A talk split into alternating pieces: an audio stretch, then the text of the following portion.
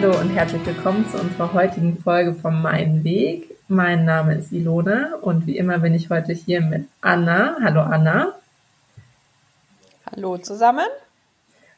Und in unserem Podcast Mein Weg sprechen wir mit Gästen über ihren bisherigen Lebensweg, ähm, was sie für Erlebnisse hatten, wie sie Entscheidungen getroffen haben, wie sie sich gefühlt haben und so weiter. Und das Besondere an unserem Podcast ist, dass wir nicht mit berühmten Menschen sprechen, sondern mit Menschen wie du und ich, weil wir der Meinung sind, dass die ein viel besseres Vorbild sein können und wir uns viel besser mit ihnen identifizieren können als mit unerreichbaren, prominenten.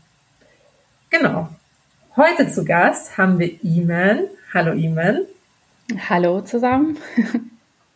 Und ich freue mich schon wahnsinnig auf das Gespräch mit dir heute, ähm, weil ich denke, da gibt es ein paar ganz interessante Themen, die du ansprechen wirst. Und ähm, ja, möchte gleich mit der ersten Frage starten.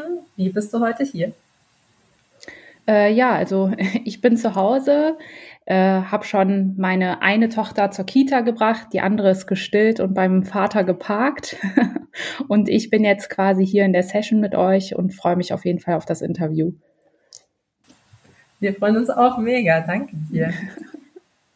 Sag mal, Iman, wo kommst du denn her?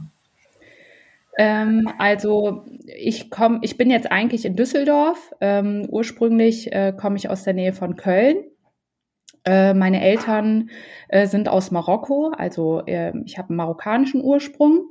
Ähm, und meine Eltern äh, sind damals, äh, ist mein Vater als Gastarbeiter nach Deutschland gekommen, hat dann meine Mutter nachgeholt und meine zwei älteren Brüder, die da schon geboren waren. Ähm, und dann habe ich noch ähm, drei weit, also zwei weitere Brüder, ähm, die sind dann hier geboren und ich bin auch hier geboren. In Deutschland. Okay. Und wie ging es dann weiter bei dir? Also ihr seid dann in, in Deutschland angekommen. Ähm, vielleicht magst du auch so ein bisschen erzählen, wie das für dich war. Ich, ich kann mir vorstellen, bei, bei Menschen, die einen Migrationshintergrund haben, manche tun sich eher schwerer, manche tun sich eher weniger schwer, manche fühlen sich total gut integriert, manche eher weniger. Wie ist es dir gegangen und wie ging es dann so weiter? Also äh, ich sag mal so, äh, im ersten Moment war mir das gar nicht so klar, weil ich bin ja hier geboren und aufgewachsen. Äh, ich, äh, ich bin eigentlich in meiner Identität äh, an erster Stelle Deutsche, würde ich sagen. Ich denke auch auf Deutsch. Das werde ich häufig gefragt. Viele fragen, ne, denkst du eigentlich auf Arabisch oder auf Deutsch? Und tatsächlich denke ich auf Deutsch. Ähm, ja, deshalb war das für mich eigentlich nicht so äh, präsent, äh, dass ich einen Migrationshintergrund habe. Äh, meine erste Erfahrung damit war in der Grundschule. Ich weiß nicht, ob das jetzt hier Relevanz hat, aber äh, das ist, ähm, war quasi meine erste Erfahrung, als ich gemerkt habe, dass irgendwie, dass ich irgendwie anders bin als alle anderen. War in der Grundschule, als ich in der zweiten Klasse war. Und äh, ich war in einer Klasse, wo nur Ausländer drin waren äh, und war dann auch die Beste in der Klasse. Und äh, nach und nach sind dann alle immer sitzen geblieben, bis dann die Klasse aufgelöst wurde. Und dann wurden wir auf die restlichen Klassen verteilt. Und dann kam ich auf einmal in eine Klasse, wo nur Deutsche drin waren. Und äh, dann standen wir da zu zweit, äh, ein türkisches Mädchen und ich, und äh, sollten dann quasi äh, ja in diese Klasse dazukommen. Da habe ich das erste Mal gedacht, boah krass, äh, irgendwie äh, alle, alle sind blond, alle sind äh, also nicht anders, aber ich dachte halt auf jeden Fall, okay, hier fällt mir was auf. Und äh, das war auch das erste Mal, dass ich so ein bisschen das Gefühl äh, der Ablehnung gespürt habe, äh, weil äh, da war dann äh, so ein kleines Mädchen ähm, und da hieß es dann, ja, äh, kannst du dich da hinsetzen? Und das Mädchen wollte das nicht. Und äh, da habe ich das erste Mal gedacht, hä, äh, was ist jetzt das Problem? Also das war das erste Mal, dass ich so gedacht habe, okay, äh, irgendwas stimmt hier nicht. Ähm, und vorher war mir das gar nicht so bewusst, ähm, dass ich jetzt irgendwie anders bin. Was, äh, danke fürs Teilen. Du bist dann aber quasi auch zweisprachig direkt aufgewachsen oder musstest du Deutsch in der Schule lernen? Also äh, meine Mutter hat äh, versucht, immer Arabisch mit uns zu sprechen und äh, im Kindergarten war dann quasi das erste Mal, dass wir wirklich Deutsch gesprochen haben. Aber wir als Geschwister untereinander haben auch immer nur Deutsch gesprochen. Also deshalb war das bei mir jetzt zum Beispiel, hatte das, äh, sage ich jetzt mal, nicht so den äh, Effekt, äh, dass das jetzt irgendwie gestört hat, weil ich dann schon immer mit meinen Geschwistern Deutsch gesprochen habe. Bei meinen äh, älteren Geschwistern kann ich mir vorstellen, dass die dann wirklich äh, im Kindergarten erst richtig Deutsch gelernt haben. Ja. Und äh, als du dann in dieser Klasse warst und dich dann, also durftest du dich dann da hinsetzen oder wie, wie, wie war Also das, das war so, dass, äh, also das türkische Mädchen durfte sich nicht hinsetzen, ich durfte mich dann hinsetzen. Und äh, ja, also das war das erste Mal, dass ich so gedacht habe, äh, okay, irgendwie äh, passt, passt das jetzt nicht, irgendwas äh, gefällt ihr nicht an mir. Ähm, ja, und äh, ja, die ganze Klasse war halt sehr stark auch, sehr stark äh, ähm, im Unterricht. Das kannte ich auch nicht. Also ich war halt vorher so die Prinzessin, die alles konnte. Und auf einmal war ich dann, äh, sag ich mal, eine von vielen und äh, genauso gut wie alle anderen äh, da habe ich dann auch, äh, das hat äh, richtig an mir genagt und äh, da habe ich dann wirklich erstmal, äh, musste ich dann richtig einen Gang zulegen, um dann wieder so bei den Vorderen mitzuspielen. Das war so meine erste Erfahrung auch, dass ich so richtig Ehrgeiz zeigen musste. Und äh, da habe ich wirklich so, äh, das hat mich auf jeden Fall für mein Leben, Leben geprägt, glaube ich, diese Erfahrung, äh, dass man auf einmal mitziehen muss und nachlegen muss, damit man mithalten kann. Genau. Das ist total interessant, dass du schon in so einem jungen Alter da diesen, diesen Anspruch hattest, äh, zu den Besten dazu zu gehören. Hast du denn das Gefühl, das ist sowas, was sich durchzieht? Also das ist ein Charakterzug von dir, der sich durch dein ganzes Leben zieht und vielleicht auch heute Einfluss hat auf das, was du tust und wie du Dinge tust? Also auf jeden Fall. Das ist, äh, ich sag mal so, das ist eigentlich so das, was mich mein ganzes Leben angetrieben hat, äh, ehrgeizig zu bleiben und nicht aufzugeben. Ähm, viele, sage ich jetzt mal, versacken so im Trott des Lebens oder so in der Routine und verlieren dann so, sage ich mal, den Drive. Und das ist das, was äh, bei mir immer dafür gesorgt hat, dass ich immer dabei bleibe ähm, und immer versuche weiterzukommen. Einfach dieser Wunsch, äh, ja, sag ich mal, mitzuhalten und dabei zu bleiben und äh, zu den Besten zu gehören. Deshalb habe ich auch diese Erinnerung äh, bewusst äh, erwähnt, weil ich genau weiß, dass diese Erinnerung mich für mein ganzes Leben geprägt hat. Genau. Super spannend. Und hast du eine Ahnung, woher das kommt? Also denkst du, das ist einfach so Charakterzug, du bist so geboren oder hatte das irgendwelche Gründe? Also weiß ich nicht, waren deine Eltern da besondere Vorbilder oder keine Ahnung, weil du so viele Geschwister hast, ähm, dass, dass du da einen besonderen Ehrgeiz zeigen musstest. Hast du da irgendwie eine Idee, woher das kommt oder bist du einfach so? Also äh, meine Eltern, die hatten ja leider nicht so äh, die Möglichkeit, ähm, äh, sich zu bilden, sage ich mal. Also mein Vater ist ja sehr früh ähm, ausgewandert und äh, für meine Mutter damals war das einfach äh, in Marokko auch nicht ähm, das war einfach nicht normal, dass jetzt äh, eine Mutter, sag ich mal, weiter äh, ihre berufliche Laufbahn äh, in den Fokus nimmt oder ähm, sich da weiterbildet. Das war halt, wenn man dann geheiratet hat, dann war man Hausfrau und Mutter. Ähm, und meine Eltern, äh, als sie hergekommen sind, war deren größter Wunsch, dass alle ihre Kinder ähm, komplett äh, sich auf die schulische Laufbahn konzentrieren und äh, Akademiker werden. Ähm, das war, sage ich jetzt mal, immer präsent, noch bei meinen Geschwistern schon. Und dann, äh, als mein ältester Bruder studieren gegangen ist, das weiß ich noch, da haben wir alle, da war das klar, ja, ihr geht alle studieren und das war von, für uns alle äh, von Anfang an klar, okay, du gehst aufs Gymnasium, du musst dich anstrengen, damit du aufs Gymnasium kommst. Also das wurde schon bei uns extrem gepusht äh, zu Hause und ähm, da haben meine Eltern, sage ich mal, auch für geackert, dass wir das alle äh, auch erreichten. Das, äh, daher kommt das eigentlich. Hast du es jemals als Last empfunden? Also als Last nicht. Ich kannte das ja eigentlich nicht anders. Ähm, ich habe das jetzt nicht als, äh, das war für meine Eltern eher, ihr seid hier in einem Land, das ist ein Privileg, dass ihr die Möglichkeit habt, äh, komplett äh, ähm, zur Schule zu gehen und ähm, Bildung zu genießen. Das ist äh, ein Privileg und das müsst ihr nutzen. Und äh, das, so haben wir das auch verstanden. Also wir haben wirklich äh, immer das nicht als Selbstverständlichkeit gesehen, dass man einfach ja zur Schule geht und äh, ja klar, natürlich hat man auch mal keinen Bock. So ist jetzt nicht. Wir sind jetzt nicht stramm zur Schule gegangen und hatten alle super Lust. So ist jetzt nicht. Aber äh, für mich war das jetzt schon ähm, sage ich mal, ähm, auf jeden Fall ein Privileg und für meine Geschwister auch, dass wir das äh, machen können. Ähm, und das war ja auch kein Zwang. Jetzt meine Eltern haben jetzt nicht darauf bestanden, äh, dass jetzt äh, jeder irgendwie Karriere macht oder jeder super erfolgreich wird. Das nicht. Genau. Aber nichtsdestotrotz hast du dann Karriere gemacht. Also also was heißt Karriere? also in der Schule war ich sehr gut, ja, das stimmt. Also äh, zum Beispiel jetzt äh, bei mir war das so, das war wirklich äh, mein eigener äh, Drive. Äh, meine Eltern haben jetzt nicht so viel machen müssen. Bei meinen Geschwistern waren die dann immer dahinter, ja, Hausaufgaben machen, äh, schlechte Note geschrieben. Äh, ich habe auch natürlich mal eine schlechte Note geschrieben, so ist es nicht, aber dann habe ich mich selbst so, äh, habe ich selbst so geweint und war so wütend auf mich, da hat meine Mutter dann nichts mehr gesagt. Gesagt, ja komm, die nächste Arbeit wird schon besser, jetzt wein mal nicht, heul mal nicht rum. genau.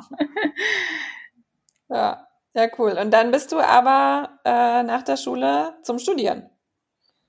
Genau, also ähm, das war damals, ähm, in der Oberstufe sind ja immer schon diese orientierenden Tage an der Universität. Ähm, ich weiß nicht, ob das jede Schule so hatte, aber bei uns war das damals so. Und da war ich dann in Aachen, äh, habe mir dann einiges angeguckt und bis zu dem Zeitpunkt war das für mich klar, dass ich Medizin studieren will.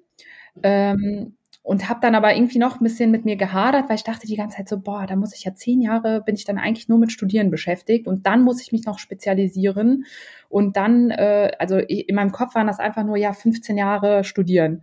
Ähm, und dann äh, hatte ich erstmal, sage ich mal, das war auf meinem Weg auf jeden Fall eine Hürde, äh, einfach den richtigen Weg zu finden erstmal. Ähm, da habe ich auch einen Umweg genommen. Da war erstmal, da gab es dann auch von der Arbeitsagentur, hatten wir so einen ähm, Berater bei uns äh, in der Schule und da konnte man dann hingehen und äh, ja einfach sich mal beraten lassen. Da war ich dann und äh, meinte, habe dann auch mein Problem geschildert und dann meinte er so, ja, wir können ja mal gucken, äh, vielleicht interessiert dich auch was anderes. Da gab es dann so einen Test, den konnte man ausfüllen, den habe ich ausgefüllt und es kam halt Medizin raus. Ich so, ja und jetzt? er so, ja okay, wir können ja mal gucken, was dich sonst noch so interessiert. Ähm, äh, ganz am Schluss kamen wir irgendwie bei Praxismanagement raus und er meinte dann, ja, da macht man dann eine Ausbildung als Krankenschwester zum Beispiel und kann dann irgendwie äh, ein Studium anschließen als Praxismanager und dann wäre man ja äh, in der, sag ich mal, im äh, im Krankenhaus ist man dann im Hintergrund in der Personalabteilung oder sonst irgendwo. Dachte ich so, ja gut, probiere ich mal aus. Dann habe ich tatsächlich, äh, ich glaube, zwei Monate Praktikum im Krankenhaus gemacht, habe es direkt übertrieben war dann da äh, auf Intensivpflegestation ähm, äh, oder das war ein Monat oder zwei Monate, weiß ich jetzt gar nicht mehr, aber das war auf jeden Fall lange und auf der Intensivpflegestation. Da wurde ich auf jeden Fall richtig rangenommen und das war wirklich äh, richtig schwer. Äh, da habe ich das erste Mal so gedacht, oh mein Gott, was passiert hier?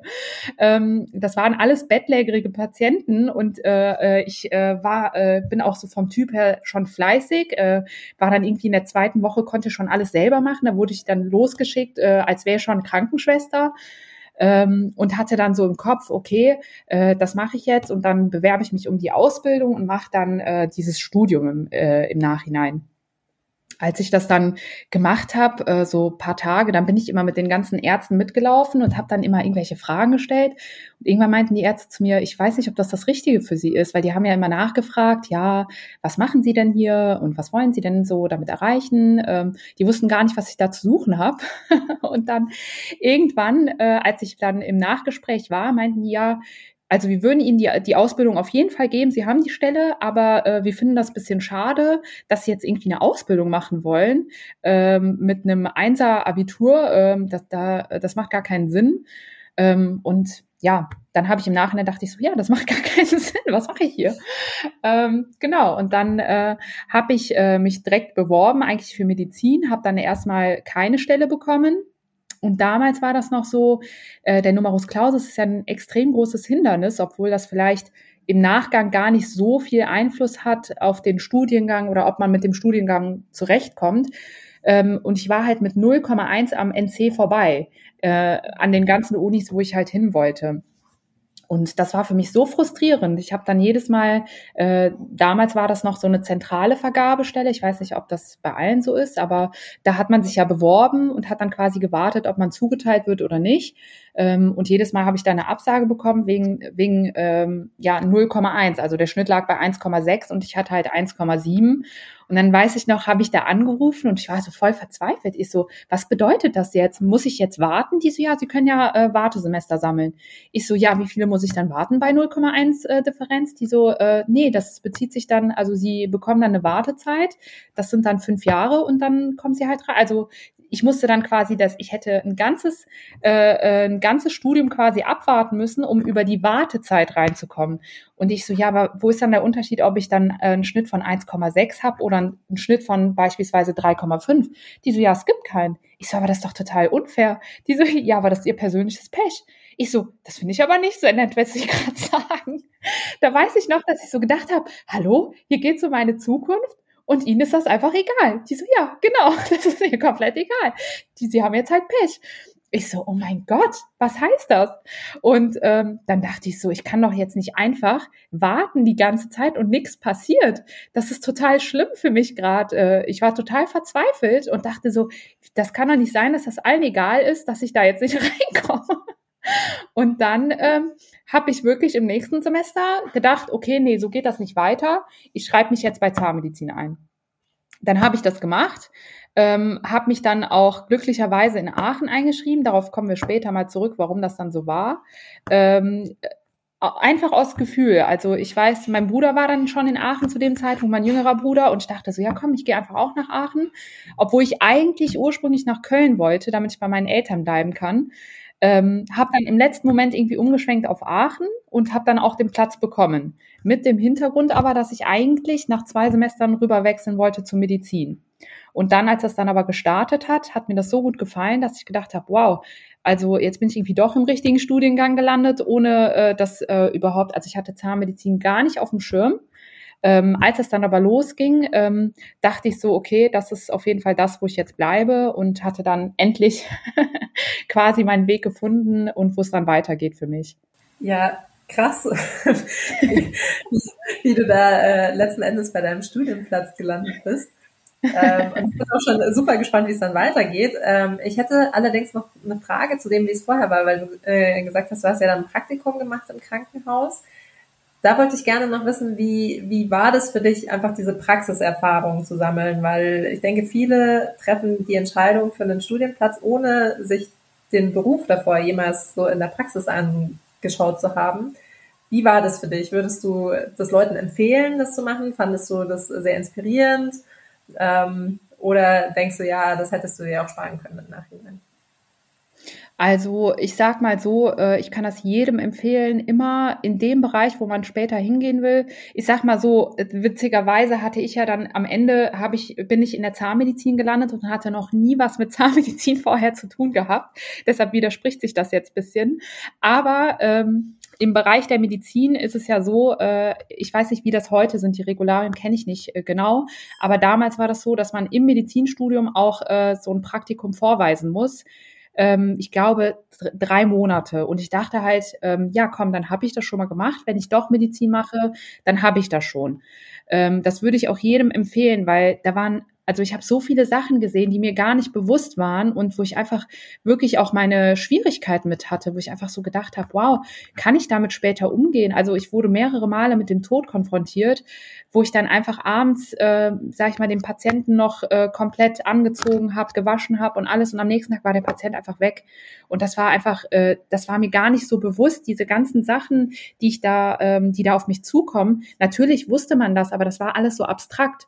Und auf einmal waren das so Menschen, die man gesehen hat. Und dann sah man am Abend noch, ja, okay, der schwillt jetzt irgendwie an. Die Bedeutung war mir gar nicht klar. Und äh, dann gehe ich in das Schwesternzimmer und die sagen, ja, ja, der ist jetzt in den letzten Zügen. Da war das schon Normalität. Und für mich wie für mich war das so voll der Schock. Ich so, wie, der ist jetzt in den letzten Zügen, was bedeutet das? Die so, ja, das ist jetzt, ne, Wasseransammlung ist immer so in den letzten Zügen, dann äh, sind die quasi kurz vorm Sterben. Ich so, oh mein Gott, äh, ich fand das total komisch, dass dann einfach, das, das war halt so an der Tage, der Tod war an der Tagesordnung. Und das war für mich zum Beispiel, also da war ich wirklich, das war so ein Moment, wo ich dachte, boah, kann ich damit überhaupt umgehen, dass ich das jeden Tag irgendwie so den Tod erlebe, äh, dass Menschen einfach dann weg sind und ähm, ich, ich weiß ja nicht genau, wie das als Arzt dann ist. Das äh, habe ich ja jetzt nicht so extrem. Aber ich dachte dann immer, ja, wenn du dann jetzt irgendwie versuchst, jemanden zu retten und das klappt dann irgendwie nicht. Oder also das waren dann so zum ersten Mal, dass ich mir gedacht habe, boah, das sind echt schwierige Fragen und ich wüsste gar nicht, ob meine Psyche das mitmachen würde, äh, das immer mit nach Hause zu nehmen, weil ich da ja, sag ich mal, sehr wenig Kontakt damit hatte. Und trotzdem hat mich das zu Hause mal so viel beschäftigt. Ich kannte die Patienten alle mit Namen. Ich habe immer darüber nachgedacht und dachte so, wow, also es ist auf jeden Fall äh, nicht ohne. Und äh, ich habe auf jeden Fall äh, extremen Respekt davor, vor den Leuten, die das äh, tagtäglich machen. Das ist wirklich eine echt schwierige Aufgabe. Ja. ja, und dann noch so in so jungen Jahren, ne, so kurz nach der Schule irgendwie, wenn man da in so einem Praktikum ist, das stelle ich mir schon auch nochmal das ist, glaube ich, nochmal eine ganz andere Erfahrung. Wie viel Verantwortung das auch war. Also ich habe so viel Verantwortung übertragen bekommen, wo ich dann dachte, ähm, gut, ich gehe jetzt verantwortungsbewusst damit um, aber äh, ich dachte dann so, äh, eigentlich äh, ist das extrem, extrem, dass ich das jetzt machen darf alles. Also ich durfte zum Beispiel schon ein EKG schreiben und äh, das EKG ist ja, hat ja Relevanz im Sinne von, ist da jetzt ein Infarkt oder nicht? Äh, also das waren schon extreme Sachen, die ich auch machen durfte. Und äh, da habe ich dann auch gedacht, wow, also dass, dass der Praktikant dann schon sowas machen muss. Und also es ist wirklich extreme Verantwortung, die, äh, die da kursiert und schon auf jungen Jahren dann auf den Schultern dann auch lastet. Das ist, habe ich da wirklich auch erlebt, das stimmt. Ja.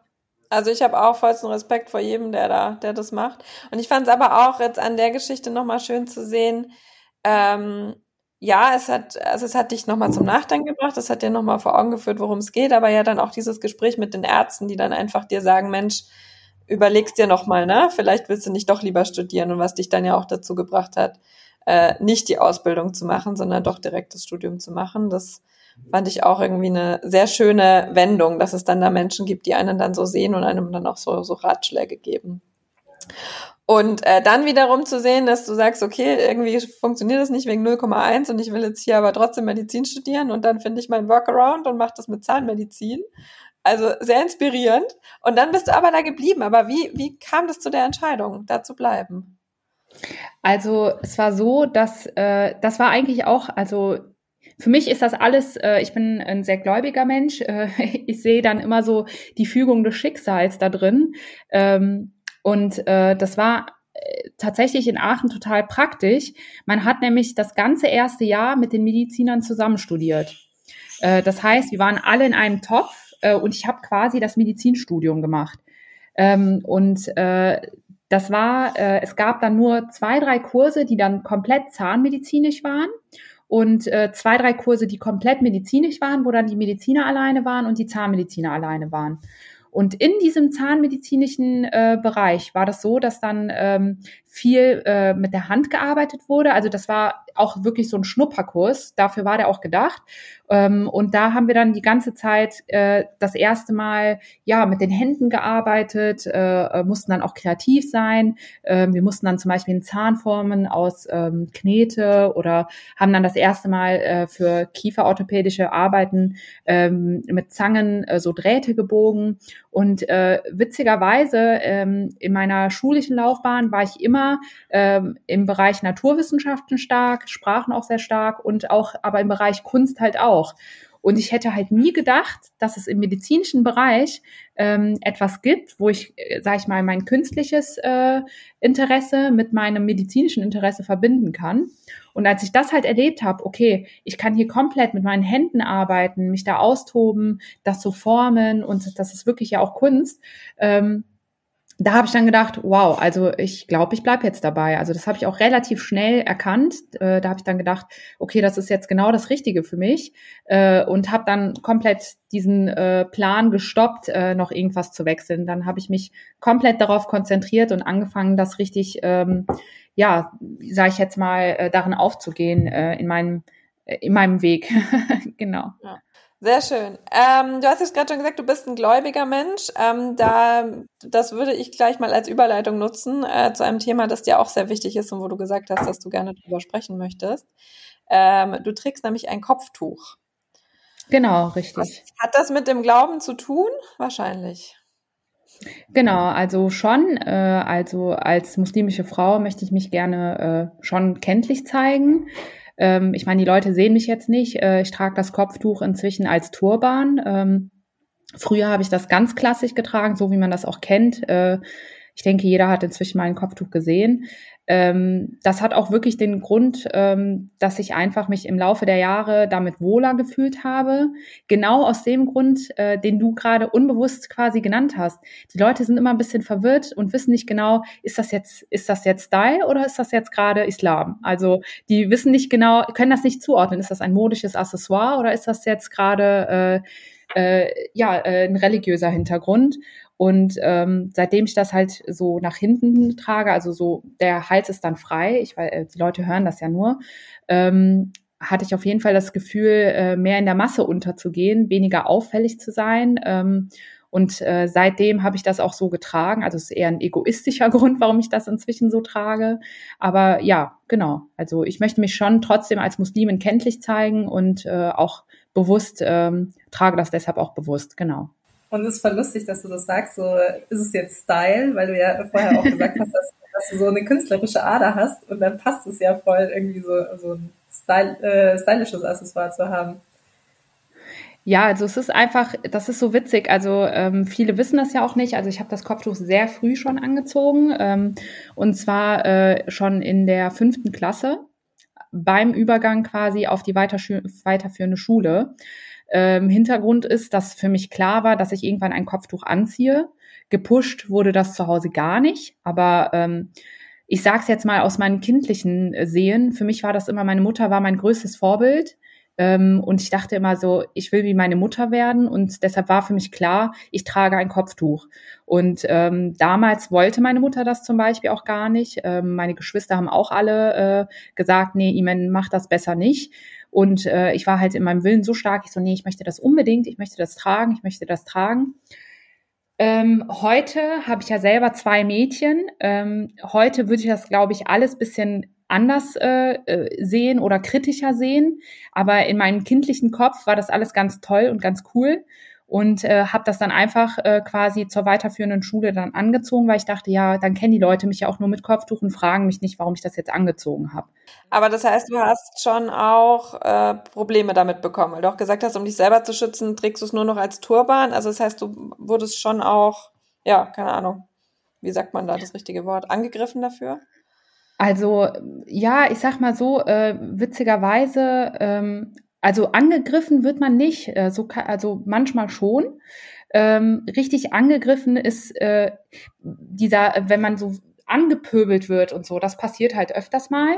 Aber das ist zum Beispiel, das, das hat mich nie so richtig gestört. Ich dachte immer so, ja, okay, du hast halt keine Ahnung, ist jetzt, äh, es gibt ja auch, das gibt's ja auch wegen Hautfarbe, wegen an, allem Möglichen. Ähm, was mich immer so wirklich gestört hab, äh, hat in meiner ganzen Laufbahn, war immer so, sag ich mal, dieses Subtilere, was, was so im Hintergrund ist, wenn ich immer das Gefühl hatte, okay, muss ich jetzt gerade mehr leisten, weil ich ein Kopftuch trage? Muss ich mich jetzt mehr beweisen? Äh, ich hatte dann immer das Gefühl, so beweisen zu müssen, dass ich kein schlechter Ausländer bin. Äh, ich muss jetzt gerade beweisen, dass ich, äh, dass ich aber Ärztin bin. Ich muss gerade beweisen, äh, dass ich einen Doktortitel habe. Also ich hatte immer das Gefühl, okay, ich muss jetzt zeigen, dass ich, ähm, dass ich aber, ja, dass ich auch gut Deutsch spreche und dass ich ähm, äh, nicht ja, sag ich mal, einfach nur ein Ausländer bin, obwohl das ja auch nicht schlecht ist. Aber ich hatte immer dieses Gefühl, ja, okay, äh, ich muss jetzt zeigen, dass ich es drauf habe, äh, damit ich irgendwie äh, mithalten kann. Also das, das hatte ich schon. Ja, das zieht sich dann so durch, ne? So seit der Grundschule irgendwie. Ja, genau. Also das, deshalb habe ich auch diese Geschichte erwähnt, weil das ja. war halt meine erste Erfahrung damit. Und ähm, ja, also das, das hat ja vorher schon gestartet. Ähm, äh, bei meinen Geschwistern war das jetzt äh, ein bisschen einfacher. Ich habe nur Brüder, die tragen jetzt kein Kopftuch. Aber auch da war das immer äh, präsent. Ähm, ich weiß zum Beispiel bei meinem ältesten Brü äh, Bruder, ähm, als der zur weiterführenden Schule gehen sollte, ähm, hat er eine Empfehlung bekommen. Und damals waren ja diese Empfehlungen, ich weiß nicht, ob ihr das noch kennt, da hat man ja eine Empfehlung bekommen, äh, ob man jetzt auf, äh, aufs Gymnasium gehen soll, auf die Realschule, genau. Und er hat dann eine Empfehlung bekommen für die Hauptschule, weil halt alle Marokkaner auf die Hauptschule gegangen sind. Und äh, meine Mutter hatte den dann wirklich auf die Hauptschule angemeldet, weil für meine Mutter war das so, ja, das, was der Lehrer sagt, das stimmt. Ähm, also die kam halt aus einer Generation, wo halt die Lehrer äh, Respektpersonen waren und man hat das dann einfach respektiert, was sie gesagt haben. Und da hatten wir wirklich Glück, dass äh, meine Mutter irgendwie zufällig nochmal äh, die Grundschullehrerin von meinem Bruder getroffen hat und äh, die meinte dann, äh, und wie geht's jetzt weiter? Die so, ja, wir haben den jetzt auf der Hauptschule angemeldet und die war total, die war total empört. Die so, wie bitte? Den Mohammed habt ihr jetzt auf der Hauptschule angemeldet? Die so, ja, wir haben dafür die Empfehlung bekommen. Dann meinte die, warum hat er denn so schlechte Noten? Die so, nee, der hat nur gute Noten. Äh, der hat eigentlich nur äh, Zweien, Einsen. Die so, und warum soll der jetzt auf die Hauptschule gehen? Wieso? Ja, wissen wir nicht. Und die meinte dann, nee, das machst du nicht, das ist auch nicht bindend.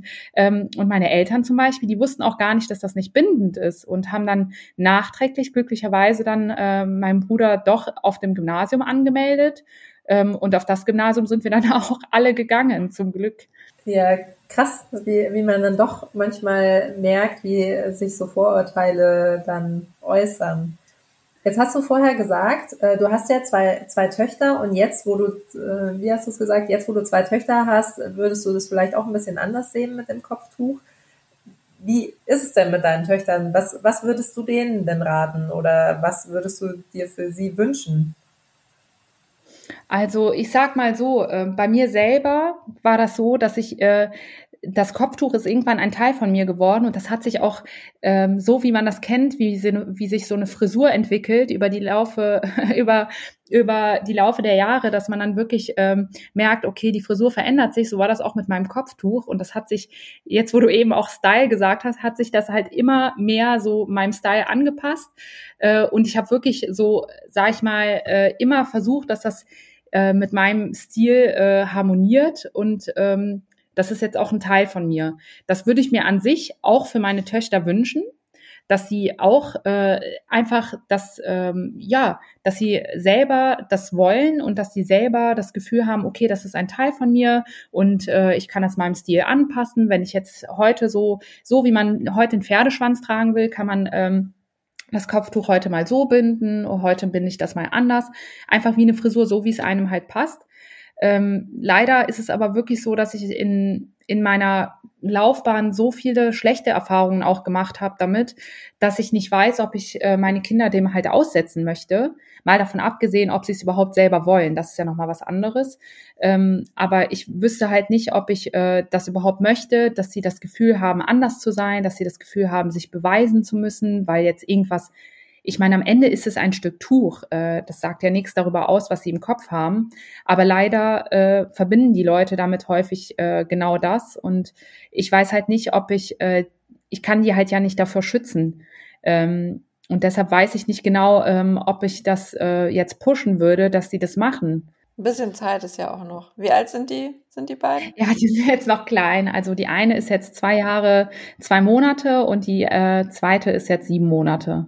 Ja, da hast du noch ein bisschen Zeit zu überlegen. Vielleicht, vielleicht ist die Welt bis dahin auch eine offenere. Genau, so ist es. Ja. Äh, bevor wir aufs Thema Familie kommen, was mich auch noch total interessieren würde, nochmal zurück zu dem Thema Studium. Also du hast dann das Zahnmedizinstudium in Aachen gemacht, abgeschlossen, äh, wahrscheinlich wieder als einer der Besten, schätze ich. Äh, hast wahrscheinlich wieder voll reingepowert. Und äh, wie ging es dann weiter?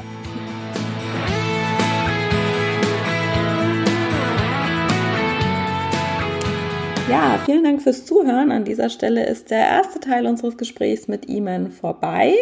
Beim nächsten Mal in zwei Wochen geht es dann, wie ihr jetzt schon hören konntet, darum, wie ihr beruflicher Lebensweg weiterging, wie es für sie ist als Mutter von zwei kleinen Kindern, was ihr wichtig ist in ihrer Mutterrolle, aber auch in der Vereinbarkeit von Familie und Beruf.